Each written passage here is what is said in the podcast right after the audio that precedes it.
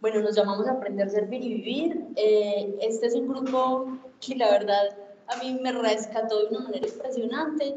Eh, es un grupo interdenominacional, aquí vienen personas que simplemente quieren tener una mejor relación con Dios. Eh, sobre todo, uno aprende mucho de las... Yo he aprendido mucho de las experiencias de los demás. ¿Qué más tengo que decir? Eh, cristocéntrico. Ah, bueno, cristocéntrico. Obviamente, pues creemos en Jesús, en la Santísima Trinidad. lo que decimos está basado en la Biblia. Muy importante, no reemplazamos ninguna religión. Si usted va a misa, siga yendo a misa. Si usted va a su culto, siga yendo a su culto, ¿cierto? Eh, pues es simplemente, eh, digamos, como yo, yo alguna vez lo entendía, como cuando uno está en la universidad y está viendo una, eh, pues una materia y vos tenés una asesoría y estás muy interesado en ganar la materia y no te va tan bien, entonces uno va a las asesorías, ¿sí o no? Y uno no se pierde las monitorías, va detrás del profesor. Entonces, este, este, grupo es como, como ese, ese plus adicional, digamos.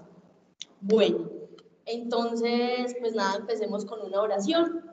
Entonces, dispongámonos para orar. Eh, bueno, Espíritu Santo, yo te doy gracias porque eres tú quien me puso en este lugar eh, te doy gracias por cada uno de los corazones que has traído hoy.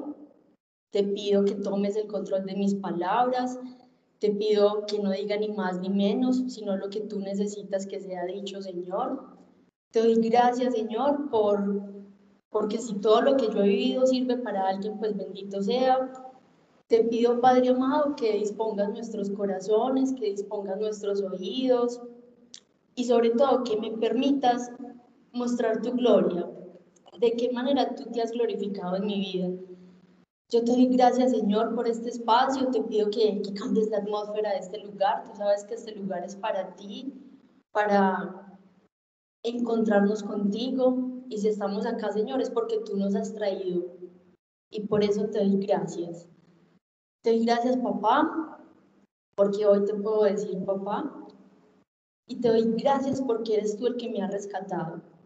Yo todo esto lo digo en el nombre poderoso de Jesús. Amén.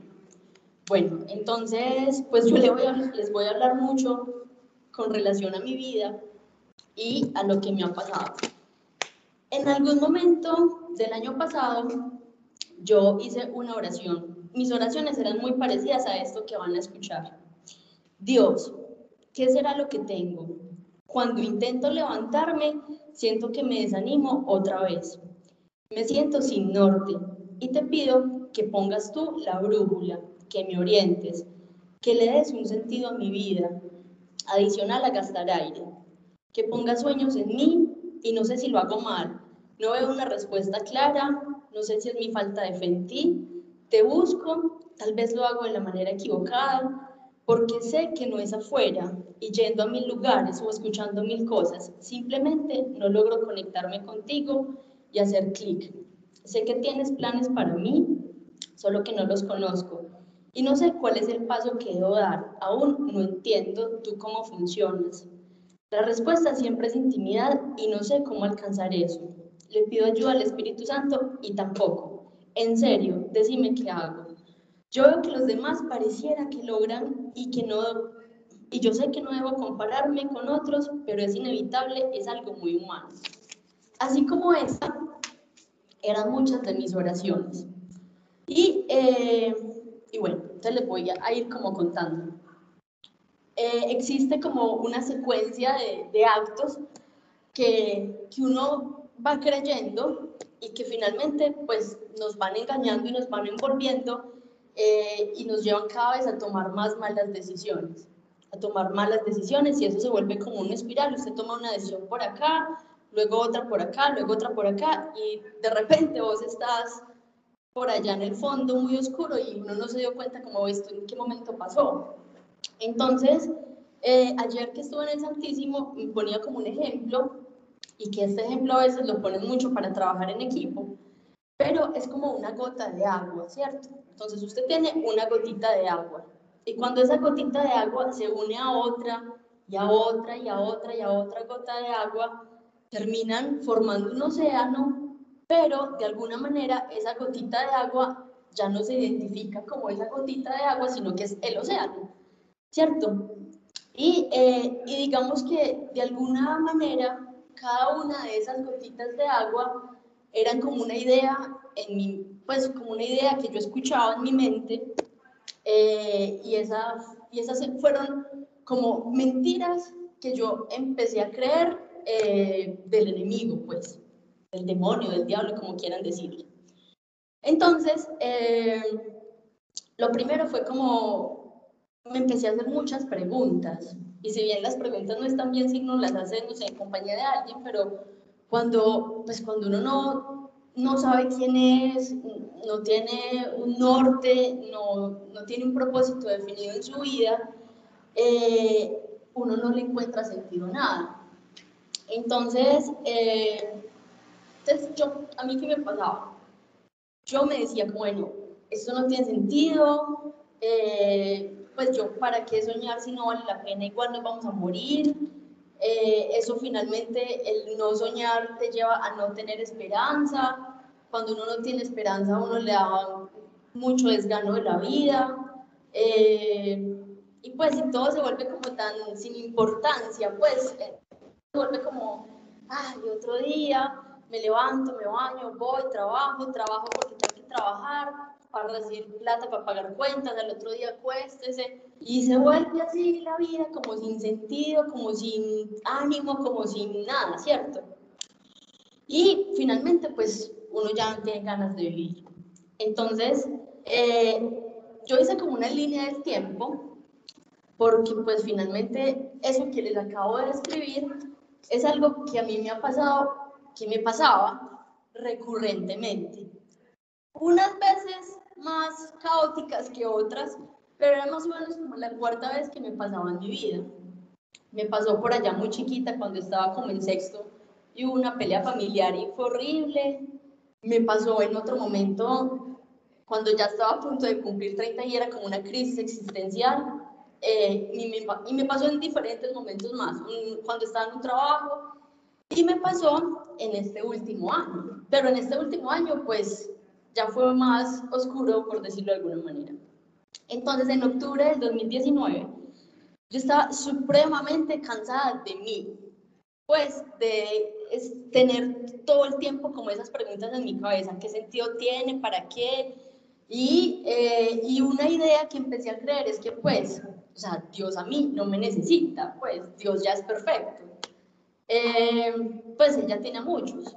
Entonces uno piensa como, pues uno más, uno menos, pues, ¿qué más da? ¿Cierto? Entonces, pues finalmente son como mentiras que uno va creyendo, ¿cierto?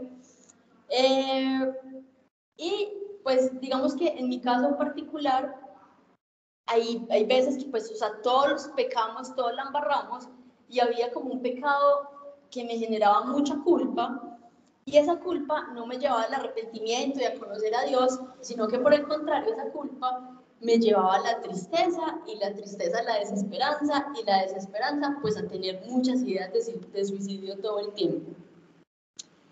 Eh, es, muy, es muy maluco porque mi estado de ánimo, o sea, una montaña rusa era un chiste pues al lado, pues al lado de mi estado de ánimo un día estaba feliz, otro día estaba súper mal, otro día estaba como Dios, yo creo en ti, yo sé que tú me... Al otro día como vos no existís, yo no te creo, y al otro día como, como Dios, no, yo sé que pues tú vas a hacer cosas nuevas en mí, tú no terminas la obra hasta que no sé qué, yo no sé los versículos bíblicos, pero que Él no deja una obra empezada, y después como pues, a ver, ¿dónde estás? Yo no te veo. Entonces, ese era mi normalmente estado de ánimo. Eh, en muchos momentos, pues como que uno logra ponerse una máscara muy bien puesta y sigue con su vida normal, como que sin que el mundo se dé cuenta que dentro de uno hay un super caos. Y, eh, pero había muchos momentos en que como que la tristeza o la desolación o la desesperanza se apoderaba mucho de mí y lo que hacía era como apartarme entonces eh, me apartaba simplemente. Yo no hablaba ni con mi familia, ni con mis sobrinos, ni, ni con los niños de acá, ni con mis amigos normales del mundo, ni, no, simplemente yo quería dormir. Pues, o sea, uno se aparta finalmente.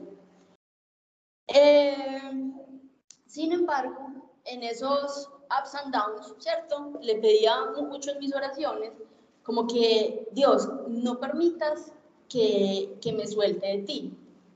Y finalmente, pues Dios se toma muy en serio las oraciones que hacemos y eso es lo que ha hecho, nunca ha permitido que yo me suelte de Él. Bueno, entonces ese era el panorama en octubre. En noviembre eh, del 2019, bueno, tengo como que contarles algo y fue que en diciembre del 2018 yo tenía una relación con Dios, pues así, cual cohete despegando una cosa impresionante porque había visto actuar a Dios en mi vida, me había enseñado a activar la fe y parte de esa fe fue que pues, me regaló la, la, la bendición de tener un carro. Y eh, en junio del 2019 al carro le robaron el tercer stop. Y pues a mí me dio mucho mal genio. Entonces como que, bueno, pues es un bombillo. Eso hacía yo, pues sí, es simplemente un bombillo. Y todo empezó por culpa de ese bombillo. Y, y, bueno, eh, realmente a mí no me robaron el bombillo. Eh, en noviembre del 2019 mi corazón todavía no había sanado el hijo de madre robo del bombillo. Entonces empezó otra vez en mi cabeza como, oíste Dios, pues si yo soy tu hija y tú me amas, ¿por qué permitiste que me robaran? Pues, ¿para qué? ¿Qué tengo que aprender?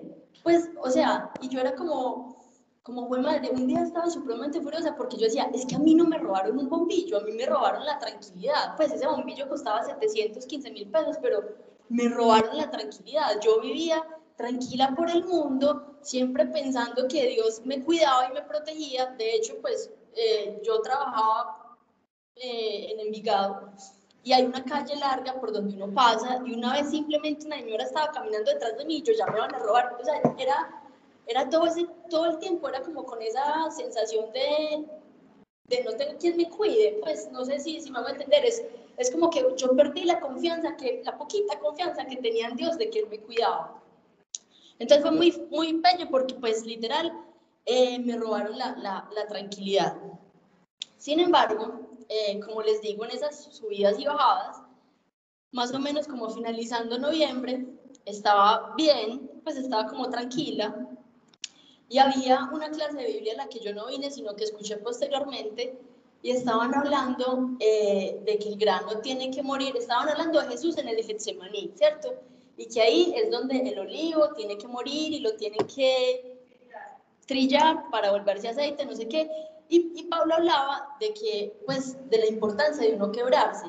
Y he cometido un error muy bendito y fue que le dije, o sea, yo estaba como, como bien, pues como estable, por decirlo de alguna manera, y estaba muy cómoda. Y en mi vida no pasaba nada, pues eso era lo que yo pensaba. Y hice una oración y yo le dije, Dios, me falta quebrarme porque estaba muy cómoda. Quiebrame en mil pedazos. Y, y la verdad, pues uno es muy arriesgado, uno, bendito sea Dios, es muy chistosito. Y bueno, y, y, qué fue lo que hice? Es cierto, porque claro, o sea, eh, pues yo siempre, yo nunca he sido diagnosticada como depresiva, pero, pero siempre he estado como medio feliz y medio triste en el transcurso de mi vida. Pero esta vez este man sí me dijo como, bueno, esto lo solucionamos ya o ya. Entonces empezó a ocurrir una serie de eventos en mi, en mi vida, ¿cierto? Fue muy particular porque yo por esos días volví otra vez a estar como muy enojada con Dios, sin embargo hacía caso y estaba sirviendo y estaba dando sanación de corazón por primera vez en mi vida y fue muy irónico porque tenía que dar la charla del perdón y yo estaba brava con Dios porque me habían robado. Y fue muy teso porque Dios me puso en el corazón, perdona a esa persona que te robó. Y yo era como, ¿qué? O sea, yo trabajo honestamente con la manía que vos sabes que yo tengo, que me gusta tener las cosas originales y yo no le pongo una calcomanía a nada porque me gusta como que todo esté original en su empaque. Es más, este celular lleva conmigo tres años y todavía guardo la cajita porque es una manía que tengo y me robaron esa vaina y, me vas a decir que tengo que perdonar a este man. Sin embargo, pues, o sea, él se fue muy tranquilo con mi bombillo y me robó la tranquilidad. Entonces, claro, yo lo primero que hice es, está bien, yo lo perdono, porque finalmente toda la suma de las cosas que han pasado, pues me han llevado a, conocer, pues, a, a buscarte al menos, ¿cierto? Eso fue noviembre del 2019. En diciembre del 2019, eh, para mí diciembre ha sido un mes un poco complejo, porque mi papá se murió en diciembre. Es más, mi papá se murió un 24 de diciembre. Entonces, claro, eh, en mi familia, mientras yo fui muy chiquita, pues no celebramos la Navidad. Eh, mi mamá era llorando todo el tiempo, mi hermana llorando todo el tiempo. Y solamente ahora que estamos grandes, es que empezamos como a, a pues, hacer un almuerzo navideño o a celebrar la cena y no sé qué. Entonces, para mí es un diciembre, por si todo el mundo es feliz en la calle, entonces es muy teso. Y yo empecé a decirle como, como Dios, mis oraciones eran como, por favor, que yo me acueste y no me despierte más. Esas eran mis oraciones. Es como, vení, yo me quiero desconectar ya. Pues, como decir, yo quisiera que me formatearan y que pongas en mí como, como otra persona o que des esta vida a alguien más, porque yo no la quiero. Y me sentía muy mal porque de hecho yo le decía, pues discúlpame, o sea, perdón por despreciar el don de la vida, pues yo no la quiero. Eh, es tanto que, que hubo un momento en que eh, yo, pues estaba, yo estaba en vacaciones de mi trabajo y yo estaba como en esta charlita con Dios de venir, no quiero vivir más, no quiero vivir más, me, me quedé como dormida y recibí una llamada y fue una amiga mía que había luchado montones por tener su bebé y ese chiquito, pues desde antes de nacer ya estaba luchando por su vida un montón y el niño se murió. Y eso a mí me pateó mal, o sea, me pateó súper mal. Porque yo era como, pues yo me puse muy brava con Dios, o sea, ¿cómo es posible que yo que no quiero vivir y le quitas la vida a este chiquito que lleva 10, 12, 16 meses luchando cada día por su vida en rehabilitación, que simplemente que mueva los piecitos es un milagro, un niño lleno de vida que solo da una sonrisa y yo que ya no quiero vivir, pues me dejas a mí viviendo. Entonces, uy, eso me, me pateó muy mal, yo me puse supremamente brava con Dios y eso hizo que yo me alejara absolutamente de todo. Entonces, eh, pues finalmente aislarse siempre había sido muy cómodo para mí. Uno poner una máscara, su vida sigue normal, pero realmente yo estaba viviendo como un zombie. Eh, lo más tenso es que, pues uno finalmente como que cae en la trampa eh, y es más absurdo aún, porque en ese momento yo pensé, yo no necesito que más personas oren por mí, pues han orado 500 personas por mí. Yo no necesito escuchar más prédicas, yo no necesito más ir a misa, yo no necesito venir más al grupo, yo no, yo no necesito nada. Yo necesito conocerte a ti. Y eso pues tal vez no hubiera sido tan malo si realmente hubiera hecho la tarea de buscarlo a él.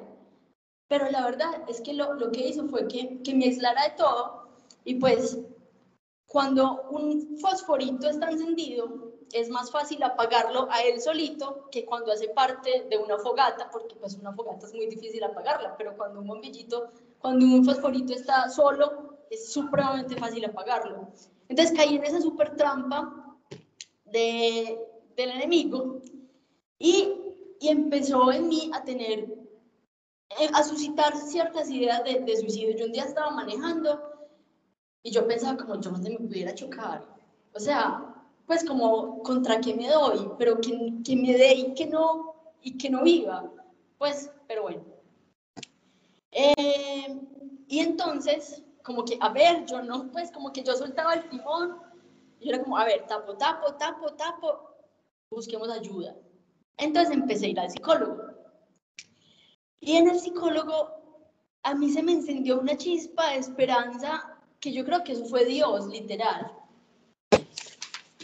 Entonces, eh, en febrero del 2020, eso fue en enero, en febrero, eh, digamos que tuve como una revelación. Eh, y esa revelación es que, bueno, yo ya sé por qué no confío en ti, pues en Dios, ¿cierto? Yo no confío en ti porque yo no te escucho y yo no te escucho porque yo no tengo intimidad contigo. O sea, si uno quiere conocer a alguien y vos nunca hablas con esa persona, nunca pasas tiempo con esa persona, pues obviamente tú no vas a tener cómo, cómo conocerle y mucho menos cómo confiar en él. Pero digamos que Dios también me reveló algo y es que finalmente como mi papá se había muerto cuando yo estaba muy chiquita, pues yo no sabía cómo entablar una relación con mi papá, pues con Dios, ¿cierto? Una noche súper bonita eh, en que pues yo estaba así como muy mal y yo le dije a Dios como vení, o sea, en serio, no, no soporto más este sinsentido. Y, y bueno, entonces yo puse una velita, me senté en el suelo y empecé a hablar con Dios. Y yo le dije, como vení, eh, pues enseñarme a ser hija, pues yo, yo no sé ser hija. Y fue muy teso porque me puse a ver mis fotos de cuando yo era una bebé y las conté. Tengo 138 fotos de cuando era bebé y en ese momento, extrañamente, solamente encontré una foto con mi papá. Y yo, ¿es en serio? O sea, tengo 138 fotos y solo tengo una foto con mi papá. Y ese día, eh, pues gracias a Dios, Dios a uno no lo deja solo. Había una amiguita que me decía un montón de cosas, como levantándome el ánimo, pero yo estaba así llorando, ustedes no se imaginan, lo mismo, horrible, una horrible. Pero Dios fue tan supremamente misericordioso conmigo que en la velita dibujó un corazón. Y sabemos que Dios es amor. Y yo sabía que Dios estaba conmigo en ese momento en que yo estaba diciéndole como, hola.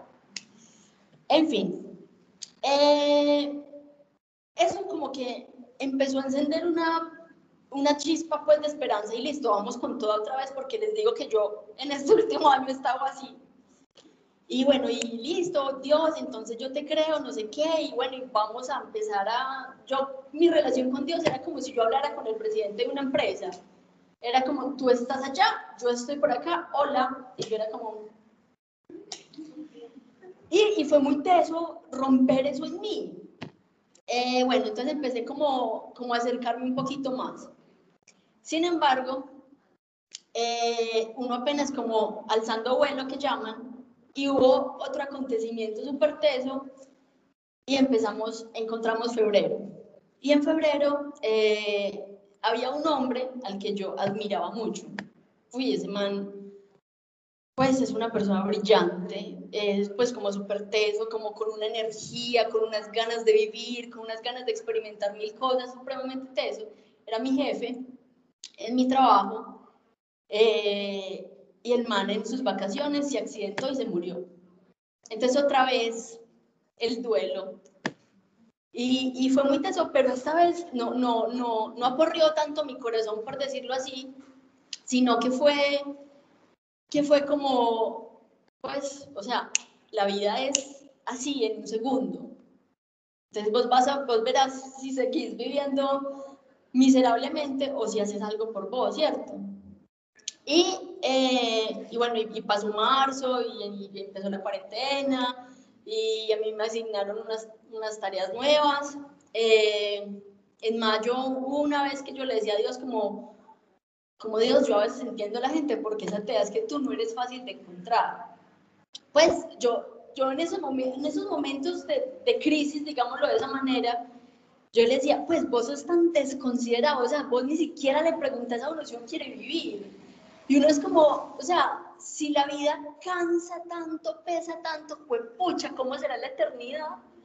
Y yo pensaba como, pues, pero es peor si en la eternidad me voy al infierno, todo el infierno en la eternidad. O sea, no.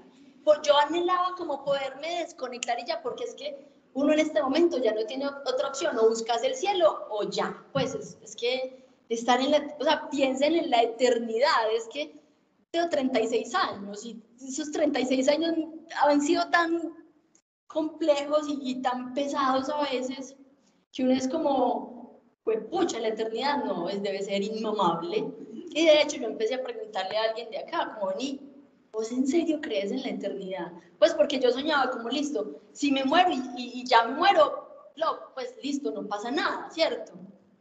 Y esa fue como, digamos, otra mentira que, que pues no sé, que empecé como a copiarle, que, empecé a copiarle al enemigo. Porque yo pensaba, como tengo una duda del cielo, ¿cierto? Al dudar de la vida eterna, pues si dudo de la vida eterna es porque realmente no necesito salvación. Si yo no necesito la salvación, obviamente no reconozco a Jesús como mi Salvador. Y si no reconozco a Jesús, pues, pues en la cruz no implica un sacrificio de amor para mí. Y esa fue otra mentira que creí. Eh, y bueno, y así como les digo, cada mentirita que iba creyendo era como una gota más que me hundía por allá en lo más profundo de, no sé, de las oscuridades del océano, por así decirlo. En julio pasó que, como les digo, que me cambiaron el rol en mi trabajo y yo dije, yo no tengo tiempo, o sea, yo en este momento no tengo tiempo para deprimirme. De hecho, hablaba con una amiga y, yo le decía como, pues, o sea, no, yo en este momento tengo que sacar cuatro proyectos, tengo, o sea, tengo demasiado trabajo, no tengo tiempo para Dios, o sea, para solucionar mis cosas con Dios, no tengo tiempo para deprimirme. Entonces, eh, empecé en una carrera en el trabajo y así pasó julio.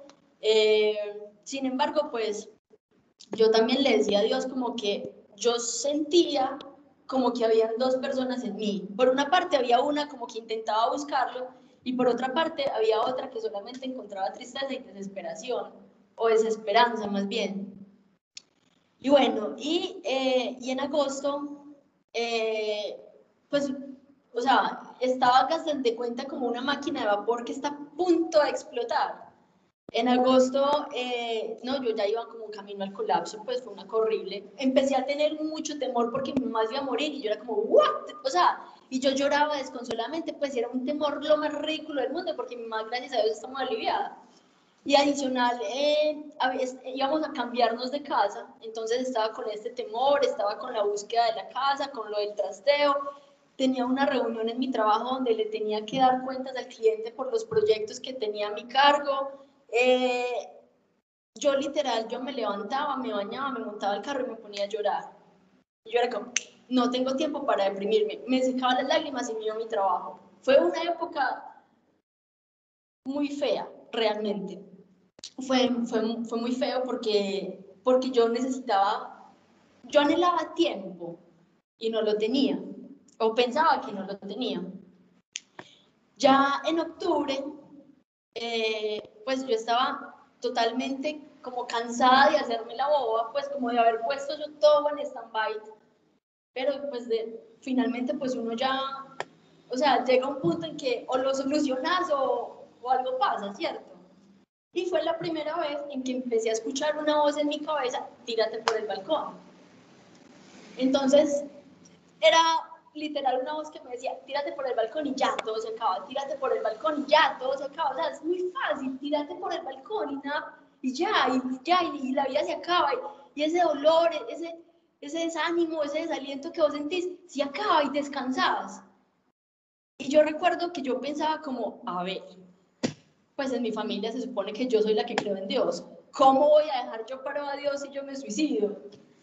Y otra cosa es que finalmente yo amo a mi mamá y, yo pensaba como, pues yo, ¿cómo le voy a causar ese dolor tan grande a mi mamá?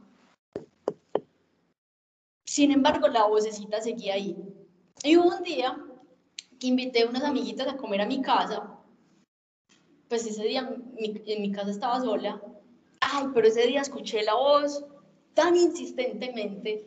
O sea, que yo literal, por miedo a mí misma, cerré la, la puerta del balcón. Y yo, y yo la verdad, eh, o sea, yo sé que yo no podía seguir así, queriéndome estrellar cada dos segundos, intentando levantarme de la cama para ir a trabajar. Y, y la verdad es que a mí me costaba mucho y no entendía por qué, pues si Dios es mi papá, si Jesús es mi hermano, pues yo por qué me toque arrodillar. Y yo sé hoy que eso era mi soberbia. Y a mí me costaba mucho arrodillarme, muchísimo. O sea, y, y, llorar me daba rabia. O sea, ustedes no se imaginan la rabia que yo sentía cuando lloraba. Y era simplemente un corazón endurecido y soberbio que no quería llorar y, y no era capaz de, de verse necesitado de ayuda. Y ese día por la mañana en que la voz era tan insistente, tírate por el balcón, tírate por el balcón. En mi casa, en la sala, hay un cuadro eh, del corazón de Jesús. Es una familia paisa, por supuesto, un cuadro del corazón de Jesús. Y, y yo me arrodillé y yo le dije, no aguanto más. O sea, literal, llorando con lo mucho mal genio que me daba arrodillada, con la rabia que sentía. Y yo le decía, pues no aguanto más. Yo esta vida no la aguanto más. O me la quitas o me ayudas. Claro, acuérdense, yo le había dicho que me quebraran mil pedazos. Y este man me llevó al punto de la desesperación de, de, de, mi trabajo, de, tantas cosas que llegué a ese momento en que yo le dije, no aguanto más, te necesito. O sea, te necesito, necesito que me rescates, necesito que me ayudes.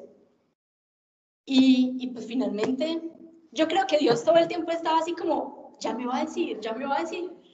Y ese día yo creo que, que Él se alegró mucho con esa oración, porque fue realmente lo que necesitaba. Eh, pataleé, chillé, supliqué, pero le dije a Jesús, te necesito, o sea, necesito que me salves. Y digamos que eso fue como lo que de alguna manera empezó pues a suceder. Incluso yo por esos días en mi trabajo utilizábamos unos químicos para hacerle un ataque químico a una soldadura y yo empezaba a, a mirar como, como, como me lo rojo. Pues bueno, sí, ya, ya eran como muy, muy qué, pues mis ideas de suicidio eran una cosa muy insostenible.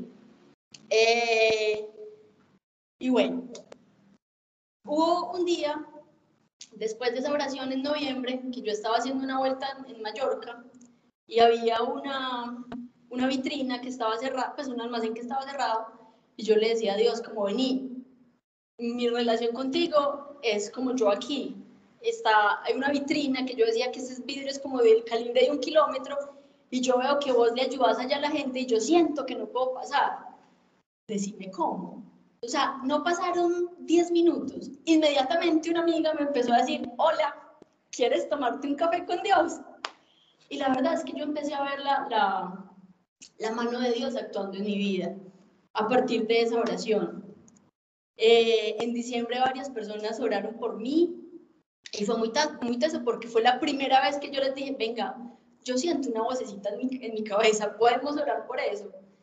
Eh, y bueno, en, en, enero es muy teso porque pues como que volví a caer otra vez en lo mismo, a tener dudas sobre la eternidad. Y en febrero eh, les estoy mostrando primero toda mi miseria, ya les prometo que les voy a mostrar cómo Dios ha actuado en mi vida. En febrero, eh, digamos que la idea no era tan recurrente, pero yo empecé a buscar qué decía la Biblia acerca del suicidio. Y pues si bien no encontré nada, me encontré por allá con, con, con algunos apartes que hablan eh, de, del catolicismo de la Iglesia Católica y que es muy charro porque me daban disque esperanza. Y pues simplemente eh, ahí decían como que en unos puntos, si, si era una enfermedad psicológica, entonces que como que la gente oraba por ellos y no sé qué, y, y, tenían la salvación. Y yo, ah, no, pero no han perdido la salvación, porque la salvación no depende de uno. Y después miré que si una persona está consciente, pues finalmente lo que cometió es un asesinato y si, si cometió ese, ese, pecado no tuvo tiempo a arrepentirse, entonces eh, pues podría perder la salvación y eso a mí sí me daba mucho miedo. Bueno, esa es como la parte fea de esta historia. Vamos a hablar de los milagros que ha hecho Dios en mi vida. Bueno, entonces, eh, por allá les dije que o sea, Dios ha sido supremamente misericordioso conmigo porque a pesar de, todo ese drama que les he contado, eh, él siempre estuvo mandándome mensajes. Cuando no era una persona, era un video, cuando no era una llamada un amigo que nunca jamás me hubiera llamado, yo. Pues como esta gente que hace llamándome. Eh, lo primero que, que, pasó pues como en octubre fue que vi una prédica de Natalia Nieto, que es muy buena, que, sé que es acerca de Elías, la primera parte se llama Cuervos y la segunda, y la segunda se llama ¿Qué haces aquí? Entonces ella está contando la historia del profeta Elías cuando eh, predica que, pues, profetiza que no va a haber tres años, tres años de lluvia en, en Israel y el rey se pone, pues se, se va mucho y 450 profetas de Baal hacen 1500 maromas para que haya agua y no hay. Finalmente hay una prueba, eh, los 450 profetas hacen algo y no llueve, en cambio Elías clama a Dios y llueve, entonces luego la orden de Elías fue que vos vas a matar a todos, eh, y después el Jezabel, que era la, la esposa de, del rey, lo manda, pues le dice como, ah, pues como que lo iba a asesinar, ¿cierto? Entonces Elías siente miedo, se angustia y se va, y se pierde, ¿cierto? Y se va a un desierto eh, y está en una cueva. Y el ángel del Señor se le aparece y le dice, ¿qué haces aquí? Pues el man está deprimido, por allá vuelto chicuca, ahorita lo leemos que está ahí en la Biblia, y, y, el, Dios le dice que está aquí, y le manda alimento, y lo deja dormir, y venga, arriba mi hijo, que es que hay que seguir con el trabajo. Entonces eso fue como lo primero que, que a mí me llamó la atención, que Dios realmente está ahí todo el tiempo. Luego, eh, alguien eh, por allá en enero me dijo como, cuando Jesús está en silencio es porque está orando por ti. Y pues obviamente en ese momento de mi vida estaba más en silencio que en cualquier otra cosa, ¿cierto? En febrero eh, fue cuando empecé a reconocer pues como que Dios es mi papá, que es cuando les digo que en ese día, en esa noche que estaba llorando, estaba en una velita y literal se hizo la forma de un corazón y yo era como, pues, ¿cierto? Eh, y fue como Dios diciéndome, venga, yo quiero ser tu papá, yo quiero reparar tu corazón. Y bueno, eh, y en julio, pues sí, empezó pues como a buscarme así, como yo me imagino que Dios sabía hasta dónde iba a llegar, y él era súper lindo y, pues me mandaba, me mandaba personas, mensajes con personas que les digo que normalmente yo no hablo con esas personas. Hay una persona que siempre me manda una, una oración diaria y a veces yo le decía a Dios, no tengo palabras, o sea, no sé cómo, no sé cómo hablarte. Y hubo una oración un día que, que decía, cuando me veas triste y desanimado, ven y camina a mi lado. Pues si la oración era supremamente larga, yo era como, pues tan lindo Dios que incluso cuando no tengo palabras me dice, ah, usted no necesita palabras, entonces las doy para orar. Y era supremamente bonito. Había una canción que hablaba de, de sanar mi corazón, de mostrarme cómo amar. Pues lo que, al punto que yo quiero resaltar es que Dios siempre estuvo conmigo, que yo era una soberbia y nunca me quise dar cuenta, que me hice la loca y no quise pararle olas, es distinto, pero Él siempre, siempre estuvo conmigo. Incluso con todo esto de la pandemia, pues en el trabajo empezaron a despedir a algunas personas. Hay un muchacho que estaba en mi cargo que lo despidieron, pues yo a veces le mandaba como ofertas laborales que me daba cuenta, pero él, pues él nunca me hablaba. Y un día ni me saludó, sino que me mandó un video. Pero obviamente, en el momento en el que me lo envió, yo estaba muy ocupada. Pero cuando lo vi, fue una cachetada tan impresionante, porque el video era de Daniel Aviv, o Aviv, no sé cómo se pronuncia tu apellido, y el video empezaba, estás muy ocupado, querido. Y era como, claro, tú me ves, sabes que estoy ocupada. Y, era mi terquedad de no quererle hacer caso a Dios. Ay, no es tan terco, es increíble lo terco que es, que uno. En otro momento, eh, me llegó un mensaje que me decía, que decía, Jesús es la, la resurrección ya, no después. Pero yo, obvio, no prestaba atención. Eh, bueno, en, en noviembre, digamos mi oración así de realmente súplica fue en octubre y en noviembre eh, pues se dio el retiro, ¿cierto? Entonces, digamos que, que en el retiro eh, sucedieron cosas y digamos que fue como la primera, la primera vez que, que yo decía en público, pues yo quiero vivir más. Y bueno, en fin. Y hubo como una, una oración de liberación ahí. Y yo que tanto decía, Dios, vos no me hablas, Dios, vos no me hablas, pues, y yo, y yo era como tan ciega, o sea, tan ciega, porque él me, o sea, es que solo le faltó hacer plastilina, literal. Y empecé a tener un montón de sueños. Y mi primer sueño, que fue muy real, fue una liberación. Yo vomitándome en ese sueño con muchas otras cosas más y luego alguien que, que tiene como ese don de interpretación de sueños me decía, pues vos estabas pidiendo una liberación. Yo, Dios me conoce tanto que sabe que, que a veces puedo ser tan gallina para esas cosas que incluso utiliza los sueños para liberarme de esto que me pasa. Dios es demasiado misericordioso. Luego tuve otro sueño y otro sueño y varios sueños. Y tuve un sueño con, con Melissa y Melissa parecía Jesús en ese sueño y era muy teso porque eh, era como, pues luego cuando preguntamos como la interpretación, era como, venga, despójese de todo eso que usted ha creído que usted es y no es y, y empiece a, buscar su identidad real en Jesús. Entonces, bueno, eh, bueno, y así hubieron un montón de sueños, de ataques y cosas, y eso me llevó eh, pues a buscar a, a, a Pablo, y, y, bueno, y hubo pues como un proceso de liberación. En todas estas idas y venidas, hubo pues por la misericordia de Dios, creo yo, pues como era como para dándome pildoritas, por decirlo de alguna manera, como para entender este desánimo por la vida siempre, porque es que, bueno, si bien esta última vez fue horrible, pues sí lo había experimentado en otros momentos de mi vida. Y, eh, y escuché una conversación que mi mamá tuvo con una, con una, con una amiga de ella, y si bien yo siempre, pues yo siempre había sabido que yo era un tumor, porque pues no fui una persona deseada por mis papás, sino que fue una uh, sorpresa. Eh, lo que pasó es que mi mamá le dijo a, mí, a esa señora, pues a la amiga de mi mamá, que pues, o sea, estaban hablando flores de mí, pues, la verdad. Y, eh, y le dijo como, pues, y, y, pensar que yo pensé en abortarla. Ay, y entonces en la liberación oramos por eso, que, que pues finalmente mi mamá no quiso abortar, o sea, no cometió algo para abortarme, pero fue una idea que tuvo en su, en su cabeza. Entonces eso explicaba de alguna manera como este rechazo por la vida todo el tiempo. Y creo que, que, que en esa liberación Dios fue súper bonito porque pues sanó y restauró mi corazón, pero adicionalmente Dios sabe que yo necesitaba un papá.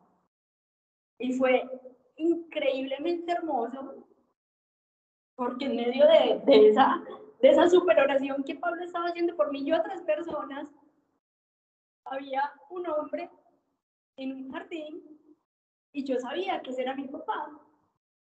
Y simplemente pues como que nos abrazamos y fue, yo no sé si un perdón, yo no sé si era lo que Dios necesitaba para yo poderlo ver a él como papá, pero fue algo que me ayudó muchísimo, primero a saber que mi papá está bien y, y lo otro a saber que yo sí tengo un papá que me ama. Y eso fue muy, muy, muy teso. Pero fue muy bonito y, y, fue algo que realmente le agradezco mucho a Dios como por ese regalo. ¿Cuánto me gusta?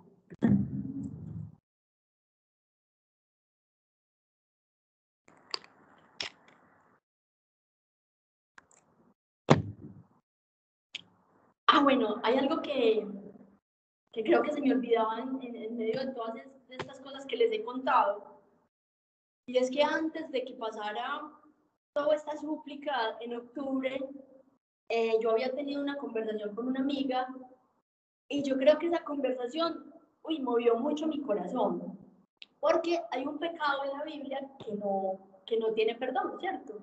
Y Jesús lo dice, y es un pecado contra el Espíritu Santo, ¿cierto? Entonces, pues yo no recuerdo muy bien textualmente como cuáles fueron las,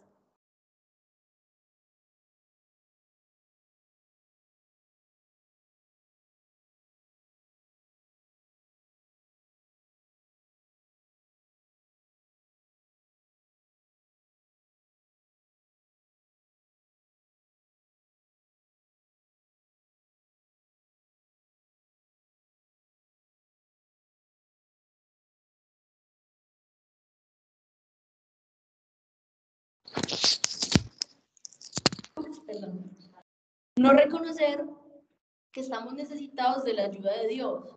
Y pues si la persona obviamente libremente no, no, quiere, no quiere salvarse. Y pues el suicidio es un acto totalmente contrario al amor de Dios.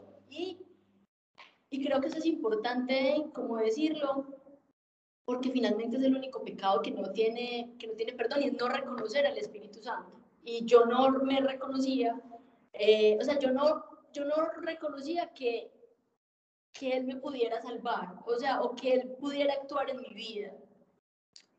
Bueno, ¿qué más les digo por aquí? Eh, digamos que hubieron algunos versículos que siempre eh, como que estuvieron muy presentes y, uno de ellos es que mm, yo llegué a mi trabajo un día y estaba caminando por el parqueadero y ese día eh, las nubes no tenían forma, estaban, era luz día obviamente, pero estaban como nubladas, estaban como en bruma. Y yo le decía a Dios como, así me siento yo. Pues yo no logro entender qué palabras utilizar para describir, para describirte cómo me siento, pero así me siento yo, sin forma, sin luz. Eh, sí, o sea, totalmente en un enrollo ahí súper raro.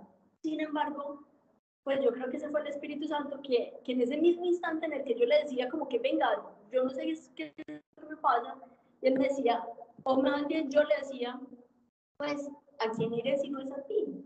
Pues finalmente tú tienes palabras de vida eterna. Creo que ese fue un, un versículo al, al, que me aferré mucho tiempo, pues, en muchos momentos, cuando estaba arriba, y eso estaba en Juan 6, 68.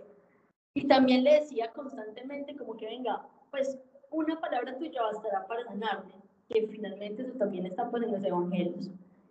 Em, también hay, hay otra promesa que la escuché en una de las charlas y que también la agarré como para mí, y es del Salmo 126, el versículo 5, que dice, el que con lágrimas siembra, con regocijo cosecha.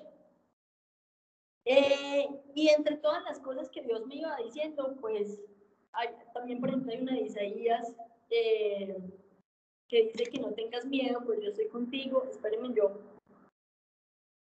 Yo la busco porque fue como, en algún momento, como que Dios me, me mandaba esto. No tengas miedo, pues yo estoy contigo. No temas, pues yo soy tu Dios. Yo te doy fuerzas, yo te ayudo, yo te sostengo con mi mano victoriosa. Y había un salmo que dice que, que es el 23, 4, en el versículo 4, dice, aunque pase por el más oscuro de los valles, no temeré peligro alguno, porque tú, Señor, estás conmigo. Tu vara y tu bastón me inspiran confianza. Y hay uno, hay un versículo que me había ayudado a tener fe de carbonero, como dicen, dos años atrás, eh, y era en Josué 1.9, que dice, yo soy quien te manda que tengas valor y firmeza. No tengas miedo ni te desanimes, porque yo, tu Señor y Dios, estaré contigo donde quieras, donde quiera que vayas. Entonces, digamos como que esas fueron como algunos versículos que, que, en su momento me aferré así impresionante.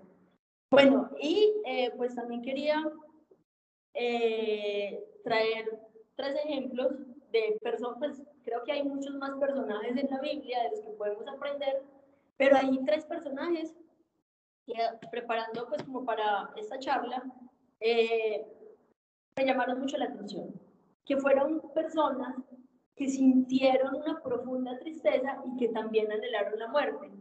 Entonces, está David, ahora sí utilizamos la Biblia,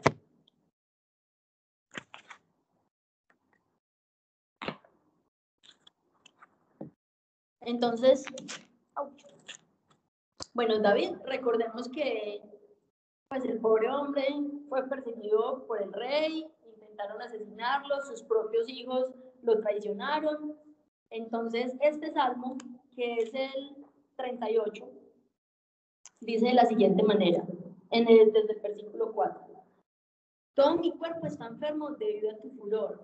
No tengo huesos sanos debido a mi maldad Mis delitos sobrepasan mi cabeza, me aplastan como un peso insoportable. Mis heridas apestan y supuran debido a mi locura. Cabizbajo, totalmente abrumado todo el día, ando triste. Las espaldas me arden, no hay en mi cuerpo nada sano. Agotado, totalmente deshecho, el gemir de mi corazón se hace un ruido. Señor, tú conoces todos mis deseos, mis gemidos no son ningún secreto para ti. El corazón me palpita, las fuerzas me abandonan, hasta la luz de mis ojos he perdido. Mis compañeros, mis amigos se alejan, de mis llagas, hasta mis familiares se mantienen a distancia. Los que buscan mi vida me entienden acechanzas. Los que quieren mi ruina anuncian desventuras, andan tramando engaños todo el día. Pero yo me hago el sordo y no oigo nada. Me hago el mudo y no abro la boca. Me he hecho como, me he hecho como un hombre que no oye ni tiene réplica en sus labios. Pues tú, Señor, en quien, espero, en quien espero, tú me responderás, Señor Dios mío. Y eh, pues este es un ejemplo de que David estaba en la inmunda el pobre hombre, pero él esperaba en el Señor, ¿cierto? Otro ejemplo eh, fue este que ya les conté. Ah, bueno, por aquí también hay otra partecita de David en el Salmo 43 que dice, mis huesos se quebrantan, mis opresores me insultan y me repiten a lo largo del día, ¿dónde está tu Dios? ¿Por qué te afliges, alma mía? ¿Por qué te quejas? Espera en Dios, que aún he de alabarlo, salud de mi rostro, Dios mío. Entonces, es lo que les digo, o sea, David estaba muy mal, pero él esperaba en Dios. Eh, el otro ejemplo que tenía es el de Elías, que ahorita les conté, pues, en qué circunstancias estaba. Entonces, en Elías, en el capítulo 19, a partir del versículo 3, dice, Elías tuvo miedo y se escapó para salvar su vida. Él se internó en el desierto una jornada de camino y fue a sentarse bajo una ratama deseándose la muerte y diciendo, ya basta, oh Señor, quítame la vida, pues no soy mejor yo que mis padres. ¿Cierto? Entonces, eh, pues Elías también estuvo, digamos, con esa idea de, de, de no querer vivir más.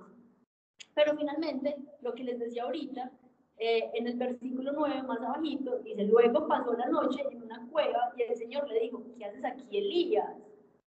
Entonces, eh, pues los invito a que lo lean, esto el capítulo 19, pero es súper bonito porque es ver cómo Dios se preocupa por Elías, por lo que sentía y le da ánimo como venga, es que todavía no has terminado la tarea. Entonces, finalmente Dios le dice como, anda vuelve a emprender tu camino por el desierto hacia Damasco y cuando llegues unirás a San bueno, y sigue pues una historia, ¿cierto? Otra, otra ejemplo que, que quería ponerles de alguien que también eh, deseó la muerte fue Judas, ¿cierto? Y fue Judas eh, en Mateo 27, el capítulo, perdón, en Mateo 27, pues dicen que Judas el traidor, al ver que Jesús había sido condenado, se arrepintió y devolvió las 30 monedas de plata a los sumos sacerdotes y a los ancianos diciendo, he pecado entregando sangre inocente. Ellos dijeron a nosotros, eh, ellos dijeron, pues a nosotros que tú verás. Tiró las monedas y se fue y se ahorcó. En la explicación de mi Biblia hablan algo que para mí fue como, wow. Pues o sea, uno solamente necesita ir a Dios.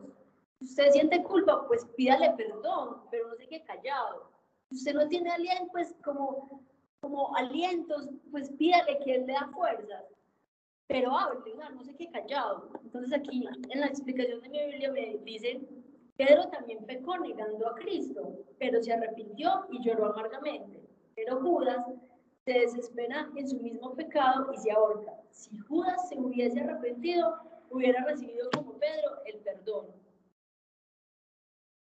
Eh, bueno, entonces estos eran como tres ejemplos que quería ponerles de, de, personas que también sintieron tristeza hasta anunciar la muerte, pero si ven la diferencia es finalmente buscar a Dios y Él hace. O sea, si usted permite, se arrepiente, le clama, lo busca, le suplica, Él hace pues Él no lo deja uno tirado. Él no nos quiere demasiado realmente. Eh, entonces uno es el que escoge si sufrir con Dios o sufrir sin Dios. Pues sufrir con Dios, pues Dios siempre tiene un propósito para algo y en Romanos tenemos esa promesa de que dice que todo lo utiliza para el bien de los que lo aman. Y si no sufrimos con Dios, pues simplemente vamos a caer en la tristeza, en la desesperanza y pues finalmente en la muerte. Entonces, eh, pues nada, eso era como lo que tenía para decirles. No sé si alguien quiere decir algo, opinar algo.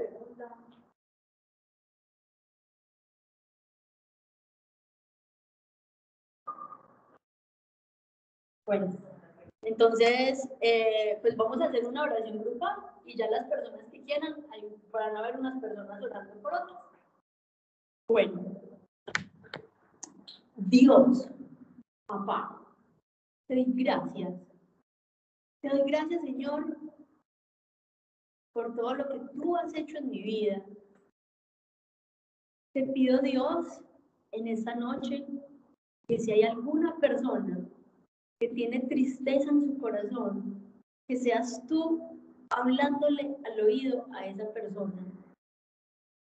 Que pongas en esa persona esperanza, porque eso es lo que tú nos regalas. Que pongas ese deseo y, esas ganas de vivir.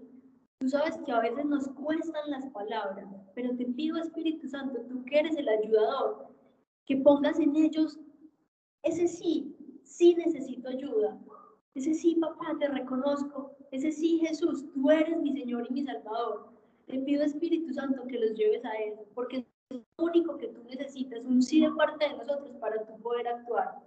Yo te doy gracias, Señor, y te doy infinitas gracias por lo que has hecho en mi vida, porque hoy me permite ser un testimonio de tu gloria, porque eres tú el que se ha glorificado en mí porque eres tú el que me ha rescatado y por eso esta noche te alabo y te doy gracias y te bendigo, papá, porque tú eres, tú te derrites de amor por nosotros, por más ciegos que nosotros estemos, tú no te cansas, tú siempre estás ahí para nosotros.